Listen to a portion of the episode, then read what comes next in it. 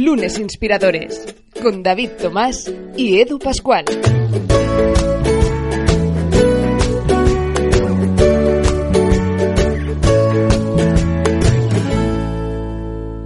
Bienvenidos a Lunes Inspiradores, hoy en un nuevo programa donde nos acompaña una invitada que ya nos acompañó la pasada temporada, lo hizo con el formato podcast que no lo hemos abandonado, ¿eh? nos podéis eh, seguir escuchando a través de la plataforma iVox y como no también pues en este nuevo formato en nuestro canal de, de, YouTube. Tenemos a Herminia Gomá, una persona que viene cargada de nuevos proyectos que tenía muchísimas ganas de volver a estar aquí con nosotros y también venir a contárnoslo y con alguna sorpresilla que la desvelaremos a la parte final de la, de la entrevista. Tendréis que acompañarnos hasta el final, oye, lo siento. David Tomás, ¿qué tal? Pues muy bien, oye, muy contentos de estar aquí otra vez con Herminia. Nos quedamos con ganas hace unos meses de, de, de alargar la entrevista, así que yo creo que hoy vamos a tener tiempo para poder eh, meternos un poco en el detalle de todo lo que es la autoestima, de cómo se desarrolla y cómo esto afecta a las empresas y a los profesionales. ¿no? Así que bienvenida. Herminia Goma, sí señor, bienvenida, ¿qué tal? Bien, muchas gracias por la invitación. Un placer estar con vosotros de nuevo y eh, muy contenta de poder hablar de este tema tan importante en la vida de las personas y en su vida profesional. Sin duda. Se te ve muy contenta. Sin duda estás en, en, un, en un, momento, yo creo que en un punto álgido de, de tu carrera con todas estas, uh, todos estos proyectos que nos contabas fuera de micro y ahora de todos ellos hablaremos. Pero yo creo que, como siempre, tendrás que volver a responder a la pregunta. Ya sabes cuál es. ¿Qué es para ti un lunes a día de hoy? Para mí un lunes es una gran oportunidad de tirar adelante los proyectos que tenemos y una oportunidad para conocer gente maravillosa y para poder ayudar a otras personas en su crecimiento personal. Sí, señor. Y en este crecimiento personal hay algo que forma una parte, yo creo que muy, muy importante y es la que hoy trataremos. En su momento hablábamos de ese coach para directivos, de esa importancia de apoyar a personas con grandes capacidades de, de decisión, pero que también asumen muchos riesgos. Y hoy hablamos de la autoestima en el entorno laboral, de cómo uh, se puede llegar a a un éxito a concretamente irnos hasta el otro punto y caer pues en una fase de vamos a llamarle depresión por decirlo uh -huh. de alguna forma ¿no? de, de, esa autoestima de esa autoestima baja eh, en nuestra sociedad el, eh, realmente el trabajo está considerado como eh, un acto que, que, refleja la importancia de, de, uno, ¿no? Y al menos digo por norma general, ¿no?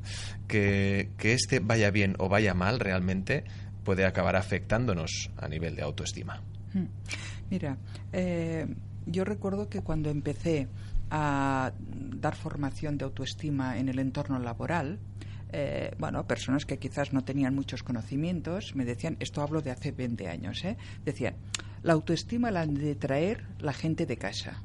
La empresa no va a invertir eh, ni un ápice en, eh, en mejorar la autoestima. Claro, yo creo que esto ha cambiado bastante y hoy en día somos muy conscientes, las personas que lideramos equipos, las personas que están en recursos humanos, que la autoestima de los trabajadores, de los colaboradores, es importante. No es un tema solamente de traerlo de casa, es un tema eh, a tener muy en cuenta dentro de la organización y de los equipos. Eh, muchas personas marchan de una organización porque no se sienten estimados. No se trata de que eh, cuando tú llegas a la empresa tengan que darte besos, abrazos y todo esto, sino que haya una valoración, por ejemplo, del trabajo hecho. Entonces, es un elemento clave para tener a las personas motivadas, inspiradas y además que sientan que valen y que su aportación es muy válida. Entonces, reconocer el trabajo de los colaboradores es un, un gran poten es muy potente para uh, aumentar la autoestima de tus colaboradores. Es que además el entorno laboral precisamente es un área en la que desarrollar la autoestima es muy positivo y además puede ser fácil, ¿no? Que si tú empiezas a conseguir objetivos y retos que son complicados y los consigues, ¿no? Bien por tu esfuerzo y por el apoyo de tus compañeros, al final eso revierte en ti. Yo siempre hablo de un círculo virtuoso que justamente se da en el entorno laboral, ¿no? Si tú tienes confianza, o sea, si tú quieres hacer unos retos en los que crees, te sientes motivado por tu trabajo, lo que pasa es que esos retos al final los acabas consiguiendo y son retos probablemente mayores de los que pensabas. Tus compañeros de trabajo te ven y obviamente se sorprenden y confían más en ti porque han visto lo que has hecho. Eso te va retroalimentando sí.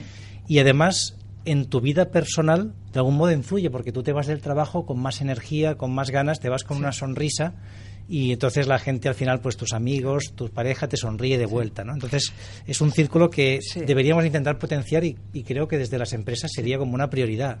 Sí, y sabes qué pasa que eh, hay competencias que en tu casa nunca las van a ver. Hay habilidades que no las van a ver tus familiares, que las desconocen totalmente y que solo se pueden desplegar en un entorno profesional o laboral. Entonces, eh, todas estas competencias, si encuentran un espacio, un lugar donde se pueden desarrollar, y además son valoradas, esta persona, como tú muy bien dices, cuando llega a su casa está mucho más realizada, mucho más feliz y esto repercute también en el entorno de la pareja, con los hijos, con la familia. Eh, hay una gran responsabilidad detrás de todas las personas que lideran equipos de eh, potenciar, estimular eh, la autoestima para que estas personas pues lo puedan trasladar a sus hogares y que sea también un continuum de esta eh, de este crecimiento. ¿eh? muchas personas han descubierto cualidades que no sabían que tenían y que las han podido después trasladar a su hogar. Por ejemplo, el que tú en un momento dado eh, valores el trabajo que ha hecho un colaborador, a lo mejor esto lo vas entendiendo y cuando llegas a casa valoras a tu esposa o a tu marido por aquello que han hecho o valoras a tus hijos dices, yo he experimentado lo, gratificante que es que valoren lo que haces. Pues esto poderlo trasladar también en casa sería importantísimo. Claro, hablamos de, comunicación en este aspecto importante un poco para, para, reflejar que siente uno, no somos robots, ¿no? Y al final yo creo que es algo que también nos supone unos impedimentos, eh, incluso pues en ese aspecto, ¿no? El hecho de llegar al, trabajo y llegar a él, eso lo hablábamos la semana pasada precisamente con Xavier Escalés, eh, llegar con los problemas de casa y llegar al trabajo con ellos, o irte a casa con los problemas del trabajo, ¿no? Y al final yo creo que es algo que, es, que, debemos identificar, que debemos parar, que debemos realmente ponerle solución.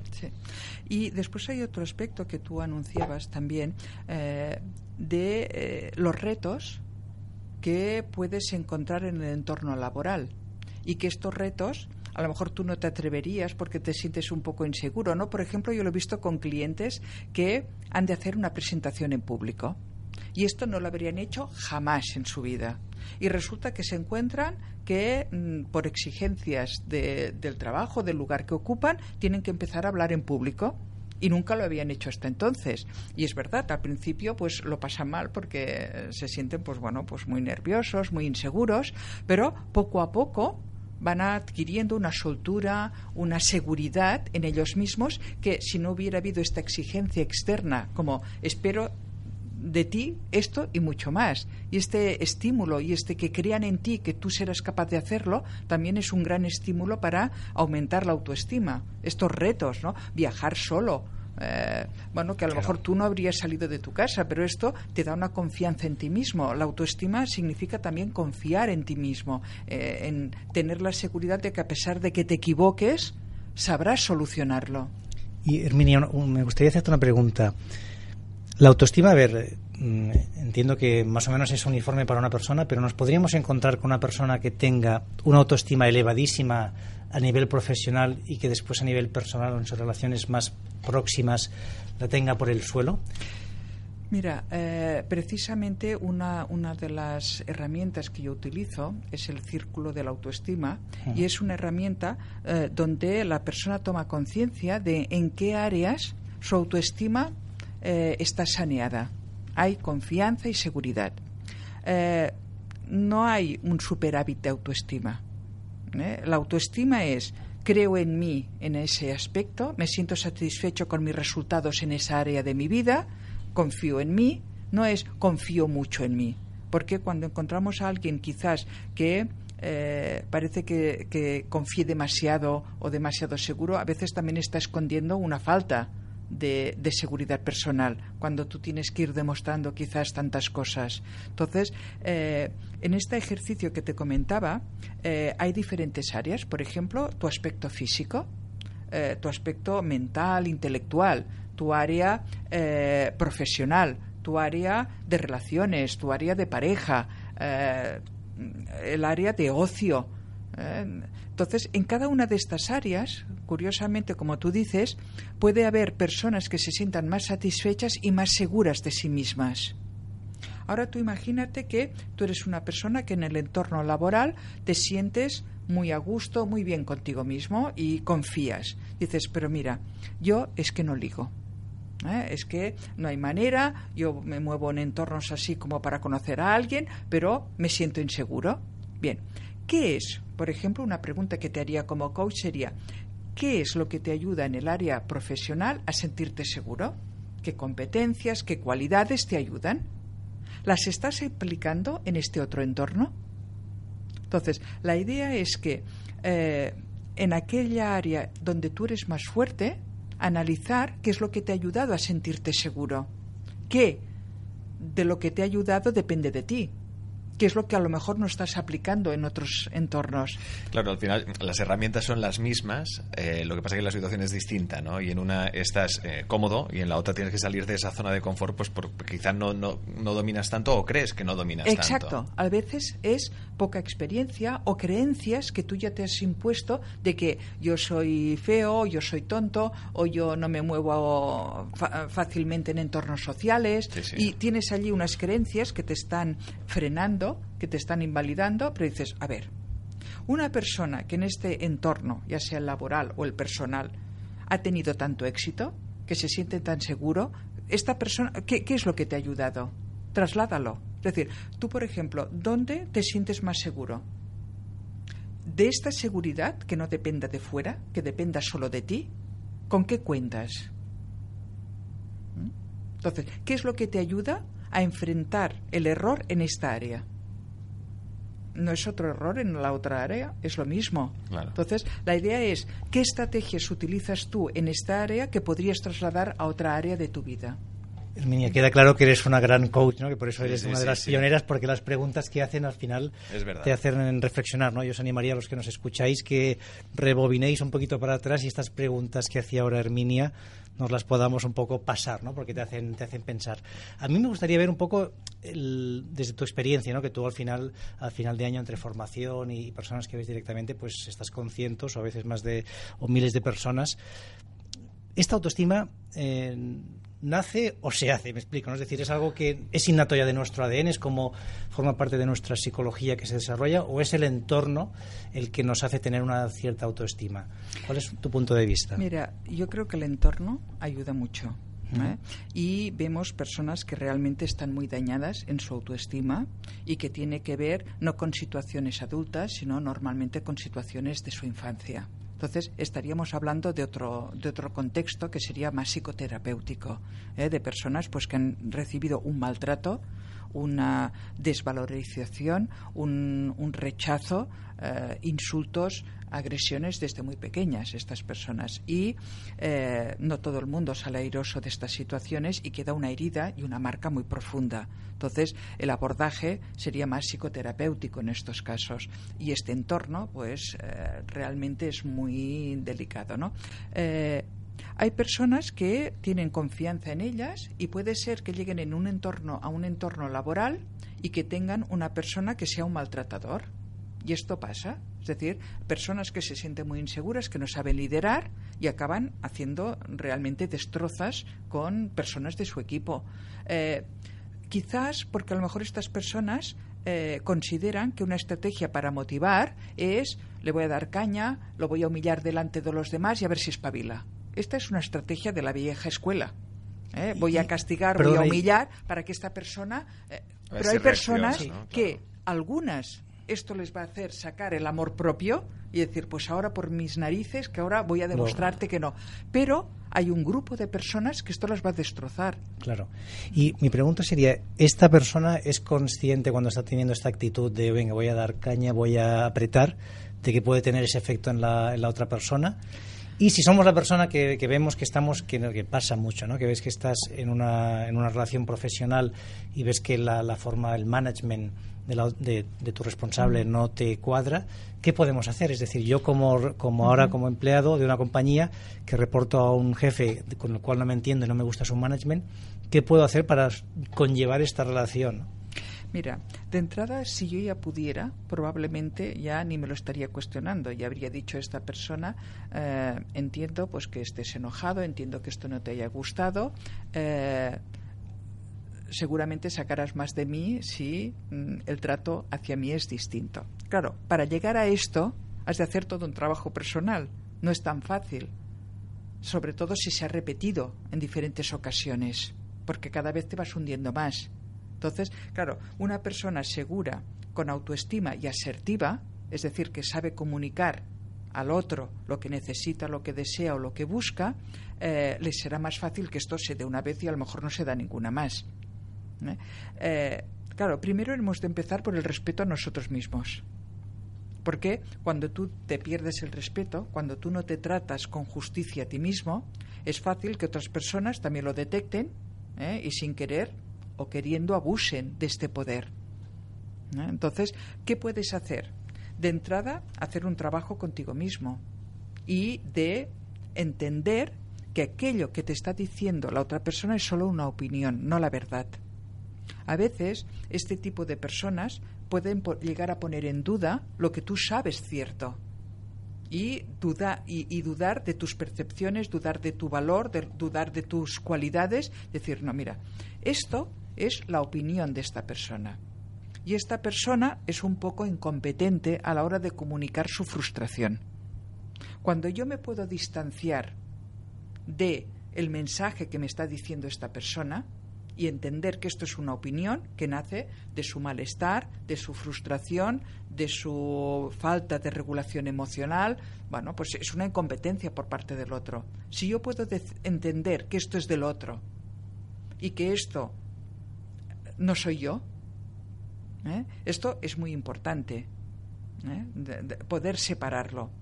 Siempre vamos a encontrar personas que tienen opinión para todo y opiniones a veces que no son muy caritativas. Entonces, hemos de aprender a distanciarnos un poco y entender es tu opinión, es tu manera de ver las cosas. ¿eh? Bien, de todo esto, ¿qué necesitas de mí? ¿En qué te puedo ayudar? ¿Qué puedo hacer? Entonces, no es fácil cuando tú tienes ah, por estatus, por poder dentro de la organización, personas que pueden hacer un abuso por el cargo formal, pero estas personas no están liderando. Entonces, nos encontramos en muchas organizaciones que hay personas que ostentan un poder formal, pero no están liderando. Cuando tú lideras, sacas lo mejor de tu equipo. Cuando tú mandas, solo estás pendiente de aquello que va a fallar, de aquello que no se está haciendo bien. ¿Eh? ¿Recomendarías tener una conversación franca, es decir, sentarte con el que es responsable y decirle, mira, a mí lo que me pasa es que yo sufro mucho estrés cuando trabajo contigo porque me dices las, las cosas de una determinada manera o me pides o me pones una presión que quizá me yo funcione mejor en otro, en otro entorno de trabajo? Esta es, por ejemplo, una estrategia. ¿eh? Que, pero primero te has de sentar contigo mismo. ¿eh? Realmente, ¿qué, ¿qué pasa? Que llegan situaciones en que te has desvalorizado tanto que crees que no vale la pena. que, no será posible. Puedes llegar a quedarte sin autoestima, ¿no? en una situación. Entonces tienes que de algún modo armarla. Y, cómo sobre todo porque a veces piensas que esto puede repercutir en que se recibas más castigo o que te quedes sin trabajo o las verdades no se pueden decir al jefe. Hay unas creencias que lo dificultan bastante. La, comunicación y sobre todo el, eh, notificar según qué, tipo de, opiniones eh, siempre es complicado pero sobre todo en, en, lo que es la comunicación hace falta la predisposición a ella. Eh, y es lo que decía David, es decir, ¿cómo te armas de valor si has llegado a un punto, has llegado a, tu límite más bajo en el que ya, de hecho, ni, ni confías en que funcione? Que, ¿cómo, recuperas toda esa confianza en ti mismo para poder notificar esto y que, evidentemente, pues oye, pues jugártela, ¿no? Al final tienes que, tienes que hacerlo para sentirte bien. Sí, mira, hay personas que optan por una salida que no es fácil, pero que eh, bueno, es una salida que es la huida. Y nos encontramos en muchas personas que dicen, ¿y cómo es que tú cambiaste de trabajo? Cambié por mi jefe, porque no sabía manejar yo aquella situación. ¿Qué pasa? Que estas personas a lo mejor pues tienen suerte, lo que sea, y van a parar a otra empresa o con otros jefes y empiezan a creer otra vez en ellos. Pero tú imagínate que estás en una empresa que es en la que quieres estar, que quieres eh, mm, disfrutar de aquel trabajo, de las oportunidades que te da y dices, bueno, ¿dónde encuentro este valor? Para poder decir lo que necesito y lo que quiero. Entonces, este valor, ¿dónde lo vas a encontrar? En tu interior. No te lo va a dar nadie. Pero yo tengo la sensación que todos llevamos un guerrero dentro, que todos llevamos a, a una persona muy potente y hemos de aprender a confiar, a confiar en que lo peor que puede pasar, ¿qué es? Si tú hablas con esa persona, pregúntatelo, ¿qué es lo peor que te podría pasar? Y a veces te dicen que me despidan. Esto es lo peor que te puede pasar, no porque en el fondo ya tengo ganas de irme.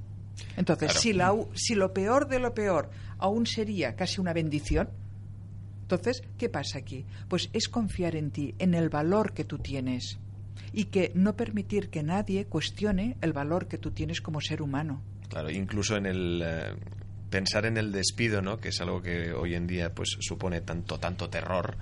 Mm, tú mismo puedas eh, interpretarlo como el que será una nueva oportunidad ¿no? para reenfocar la que es tu trayectoria profesional en la que ahora mismo pues tú no eres feliz ¿no? estamos hablando con la con Herminia Goma profesora de la Universidad Autónoma de Barcelona Facultad de Economía y Empresa también eh, CEO en el Instituto eh, Goma psicóloga coach ya la, está- la estamos escuchando hablar y es una auténtica maravilla. Estamos hablando todo el rato de la, de la autoestima baja Hablemos de la autoestima alta, porque de ella mm, no, no quiere decir, para un profesional que la tenga pues especialmente alta, que, hace que a lo mejor se confíe ¿no? y también cometa ciertos errores. Es decir, tener la autoestima alta no quiere decir que seas capaz de todo y que de todo esto seas capaz de hacerlo muy bien. Mira, eh, antes comentaba que hay, por ejemplo, esta sensa o este espíritu de como de superioridad.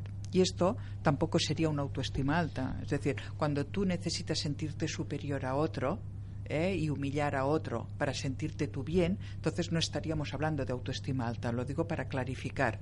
Estaríamos hablando de alguien que se siente tan inseguro que a ti o te pongo más abajo o yo no tengo medida cuando hablamos de una persona que se siente segura y confiada, eh, esto no es malo en ningún momento.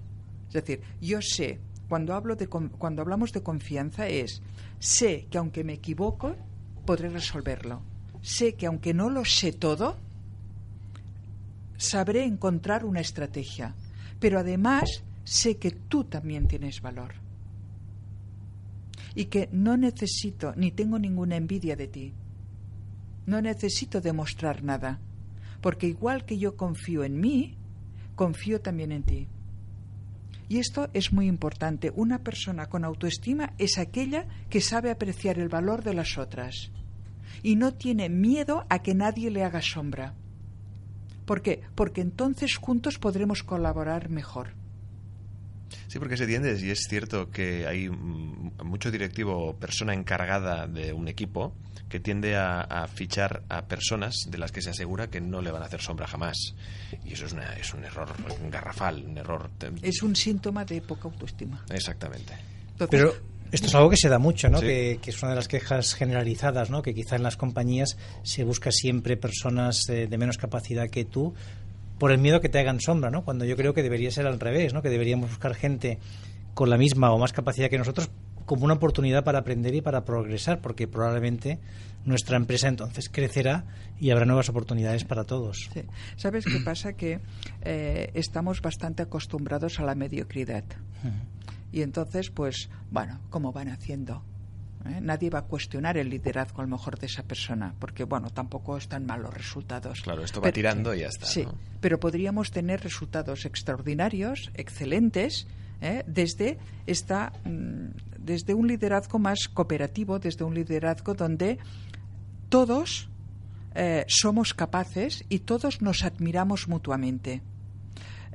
Yo invitaría a los oyentes que procuraran generar entornos donde todos nos podemos admirar porque todos valemos mucho. Esto da unos resultados que son, mm, bueno, geniales. ¿eh? De hecho, es uno de los valores que tenemos en CyberClick, es eh, admire people, le llamamos admirar a las personas, porque es una característica para nosotros Sí. básica, ¿no? Que si eres capaz de admirar al otro, quiere, quiere decir que te alegras de sus éxitos, que no tienes envidia, al contrario, ¿no? Que quieres ayudar, que, que das antes que coges, ¿no? Y es una característica que nos fa- que falta en las empresas. ¿Y sabes qué pasa? Que esto da orgullo de pertenencia. Entonces, a veces nos llaman y nos dicen, bueno, es que uno de los eh, componentes que querríamos o elementos que querríamos trabajar en esta formación con todo el equipo es la cohesión y el orgullo de pertenencia. Si tú consideras que los demás son mediocres, ¿cómo vas a tener orgullo de pertenencia? Tú quieres pertenecer a una marca, a un club, a una empresa donde tú admires a las personas y las puedas mirar y confiar, porque dices, puedo confiar en este compañero, puedo confiar en este jefe. ¿Por qué? Porque vamos a sacar todos lo mejor, porque todos queremos la excelencia. Entonces, esto quiere decir que te has de empezar a rodear de personas que sean mucho más brillantes que tú, mucho más inteligentes, mucho más audaces, eh, más competitivas, más potentes. Y de esta manera tú creces y no se nota que eres un líder mediocre. Rodéate de mejores que tú. Y así parecerá que hasta tú eres un buen líder. Exacto. Oye, yo, yo creo que todos tenemos algo, ¿no? O sea, aunque este líder mediocre, todos tenemos algo que nos hace especiales y nos hace únicos, ¿no? El tema es que muchas veces tenemos esa autoestima baja que nos hace pensar que no podemos, que no sabemos y que por lo tanto mejor que el resto estén por un nivel más bajo al nuestro para que destaquemos, ¿no? Pero es, es, es encontrar precisamente en qué eres bueno, ¿no? Que yo creo que esto probablemente sea algo que nos dé autoestima, ¿no? En, el momento en que yo sé en qué soy bueno y me dedico a ello, mi autoestima profesional va a subir, ¿no? Porque voy a conseguir cosas que antes no conseguía. Claro, eh, yo, yo diría que una de las máximas sería, soy bueno en reclutar a los mejores para mi equipo. Sí, sin duda una muy buena interpretación. Sí, yo, te quería pedir justamente esto, ¿no? Es decir, al final, ¿qué debería hacer un líder, ¿no? Porque hablamos de líderes y no de jefes en una, en una organización para potenciar la autoestima de su equipo, ¿no? Tú que, trabajas con muchos y les ayudas en, a mejorar, generalmente, ¿qué es lo que tienen que desarrollar los líderes para decir, oye, ahora sí, ¿no? Ahora estás ayudando a tu equipo a que mejore su autoestima. Primero, estar muy atento a todo el potencial y sobre todo como un tercer ojo ¿eh? de veo todo el talento que estás escondiendo y que aún no has desplegado. Yo creo que esto es importante, esta intuición, esta visión de ver al otro no como es, sino como puede llegar a ser. ¿eh? Pero en este camino de desarrollo para que puedas llegar a sacar todo tu potencial, no es desde la presión, sino desde la, escucha, la comprensión ¿eh? y también un poco el respeto, la el respeto ¿eh? la confianza hacia el otro, el transmitirle que crees en él, el decir, estoy a tu servicio para que tú brilles, para que tú puedas eh, crecer, para que tú puedas desarrollar todo este potencial. Eh, celebrar todos estos éxitos, no atribuírtelos a ti, porque esto a veces va bien todo el proceso, hasta el final. Y entonces al final es, bueno, esto lo he hecho yo. Exacto, y si ha ido mal, bueno, ha sido cosa de Exacto. Entonces es importante de que salgamos todos en la foto. Al final hacer el reconocimiento de, Exacto, los el reconocimiento es muy importante, ¿no? Y en este sentido, en, en cuanto a prácticas de reconocimiento, ¿no? Nosotros, por ejemplo, en, en Ciberclick una cosa que hacemos es que mm, cada semana comemos juntos y le pedimos a cada persona del equipo que explique uno, una experiencia que haya tenido la semana anterior respecto a los valores que tenemos nosotros. ¿no? Tenemos tres valores como compañía, uno el de Admire People. Y este ejercicio es muy interesante porque al final acaba habiendo mucho reconocimiento, ¿no? Es decir, que al final cada semana pues acaba reconociendo el trabajo de otra persona como un ejemplo de los tres valores. Bueno, es una práctica que desarrollamos hace ya unos años y la verdad que, bueno, crea mucha cohesión porque nos cuesta reconocer. Al final, el día a día estamos muy liados, tenemos mil temas, ¿no? Y al final no te sientas con una persona y decir, oye, qué bien que has hecho esto, cómo me has ayudado. Y no sé si tienes tú alguna otra práctica que hayas visto en empresas o que hayas recomendado para ayudar a ese reconocimiento de las compañías. A ver, eh, hay, hay, una que le llamamos el regalo, ¿eh? que es muy parecida, eh, que más que en el hacer está en el ser. Vale. Entonces, es, vamos a hacerte un regalo ¿eh? Eh, a cada uno de vosotros. Entonces, tú eh, vas a decirme, por ejemplo, una cualidad que defina a David. ¿Qué cualidad dirías que define a David? Que sea, que sea buena, Edu, porque si no... Una cualidad, una cualidad. Una, cualidad, que defina a David. Hombre, yo creo que, que lo que más me, sorprendió de él, supongo que también forma parte del, del, gran cambio que está viviendo el mundo empresarial actualmente y es esa capacidad de escucha tan extraordinaria. Eh, David, dime una cualidad de Eduard. a ver, vamos a necesitar un programa muy largo porque no voy a terminar. no, pero una, una, una, entre mil. Yo creo que su, su actitud la, cómo trata a las personas, que realmente lo, lo, hace siempre de una forma muy próxima, con muchas ganas de ayudar, y esto, esto te llega siempre de Eduardo. Caray, pues así empezamos a hacer regalos. Menos es que bien, o sea, hoy nos vamos a dar a Eduardo y no, un abrazo y un beso. no, pero sí que es verdad, ¿no? Sí que, que rompes esa barrera, porque no nos lo hubiéramos dicho nunca. No sé, o a no ser que a lo mejor, mira, nos fuéramos a tomar algo, ¿no? Porque al final es... Um, algo que a lo mejor harías, pues eso, tomándote un café en un entorno fuera del entorno laboral y el otro es en, in situ, ¿no? O como tú bien haces que eh, con, con Ciberclick os vais a, a, comer o a cenar y lleváis a cabo pues esta, esta comunicación para expresar, ¿no? Exacto. Sí, además he hecho a, a recordar una, otro ejercicio que hicimos, ya por seguir con el tema, ¿eh? pero sí. nosotros en Ciberclick, Eduardo todavía no colaborábamos, no estábamos juntos, pero hacemos cada, cada año, hacemos como dos retiros, nos vamos uh -huh. tres días en, en verano y dos días en invierno, y un ejercicio que hicimos justamente es muy parecido, es que cada persona marcaba una cosa que le gustaba de, de, su compañero de trabajo y de repente tú te sentabas y escuchabas a 20 personas que te decían algo positivo tuyo entonces sí. claro salías de allí que no cabías por la puerta ¿no? y claro. es un ejercicio que esto en una es empresa no se hace ¿no? pero es lo mismo sí. tú ahora estábamos aquí dos pero podríamos haber invitado a más personas entonces tú ahora te llevas un regalo y él se lleva uno pues si somos 10 cada uno habrá dado 10 regalos y habrá recibido 10 entonces, aquí es muy interesante porque muchas veces estamos en un paradigma como de escasez. Es que a mí no me valoran, es que a mí no me dicen. Yo a estas personas digo, bueno, ¿y tú cuando has hecho este reconocimiento hacia tu jefe o hacia tu compañero? Porque estás aquí en el a mí me falta, a mí no me dicen, a mí me falta. Y, esto empobrece muchísimo. A ver, ¿cuántas veces has ido a tu compañero, a tu jefe y le has dicho, me encanta esto? ¿eh? Me me, me, me, admiro esto en ti. ¿Cuántas veces? Porque todos siempre estamos dispuestos a pedir. Entonces, claro, me pongo en esto y no me dan, y no me dan, y no me reconocen porque mira todo lo que hago yo. Y, ¿Y tú? ¿A quién le has reconocido algo últimamente? Pues vamos a predicar con el ejemplo. Claro, ¿Eh? y al final es... Retroalimentar. La... El exacto, círculo vi exacto. virtuoso es estoy en falta, aquí nadie se reconoce, pues rompamos este círculo y hagámoslo virtuoso. De yo empiezo a valorar tu trabajo, empiezo a decirte, pues qué necesitas de mí y en qué te puedo ayudar, y hay un contagio. Igual que el mal rollo se contagia, el buen rollo también se contagia. Desde luego. Y yo creo que hablando ya de regalos, hay uno, hay uno en concreto que nos llegará para febrero.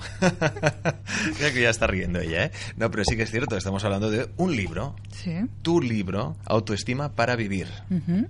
eh, edita Paidos, editorial Planeta. Eh, un reto, un sueño hecho realidad. Pues yo te diría que es toda una aventura. Para mí, yo lo estoy viviendo como una aventura.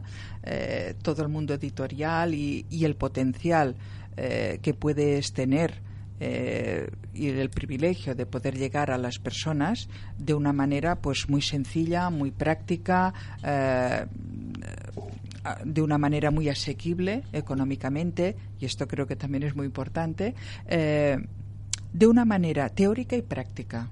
Es decir, eh, esta aventura se compone de, que tú puedas conocer eh, la autoestima, pero también que tú puedas desarrollar tu autoestima con una serie pues, de ejercicios, de pautas, de, de, de guía para que tú realmente puedas vivir eh, con autoestima, porque cuando no la tienes te estás perdiendo muchas cosas.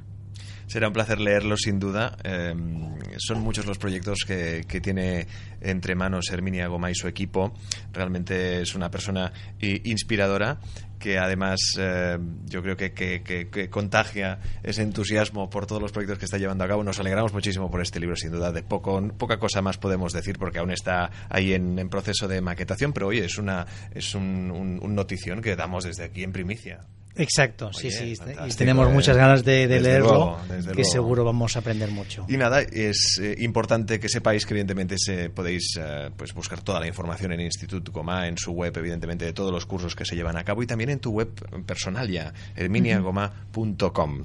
Y con todo ello, como siempre hacemos un poco el, las conclusiones finales de esta entrevista, David. Exacto, pues yo me quedaría con un par de ideas. La primera, las recomendaciones que has dado para alguien que está liderando un equipo, sobre todo estar atentos y buscar el talento, ver el talento que tiene cada persona, que a veces estamos tan preocupados que no ni, nos paramos a mirarlo.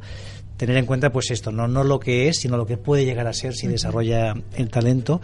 Y la segunda idea que yo creo que está has dado en el clavo, ¿no? Que es salir un poco de, de, esa, de ese victimismo en el que, oye, nadie me reconoce, nadie me dice nada. Bueno, pues empecemos nosotros, ¿no? Seamos un poco ese motor de cambio y empecemos reconociendo al otro y empecemos, creando, empecemos a crear un entorno distinto gracias a que tomamos la iniciativa. Autoestima para vivir, todos pendientes. Ya no, hace falta que busquéis porque no vais a encontrar nada, pero sí a partir de febrero ya todos pendientes porque evidentemente lo encontráis en diversos formatos y hay con nosotros su autora de su primer libro. Felicidades. Muchas gracias. Y gracias por venir aquí gracias también a vosotros. de nuevo y ya nos veremos en una tercera edición. Oye, que no nos, cansa, no nos, cansamos de escuchar. Exacto. Muchas gracias. Muchas gracias, Herminia. Suscríbete a nuestro canal de YouTube, a nuestra cuenta de iVoox y síguenos en Twitter, arroba lunesinspirador.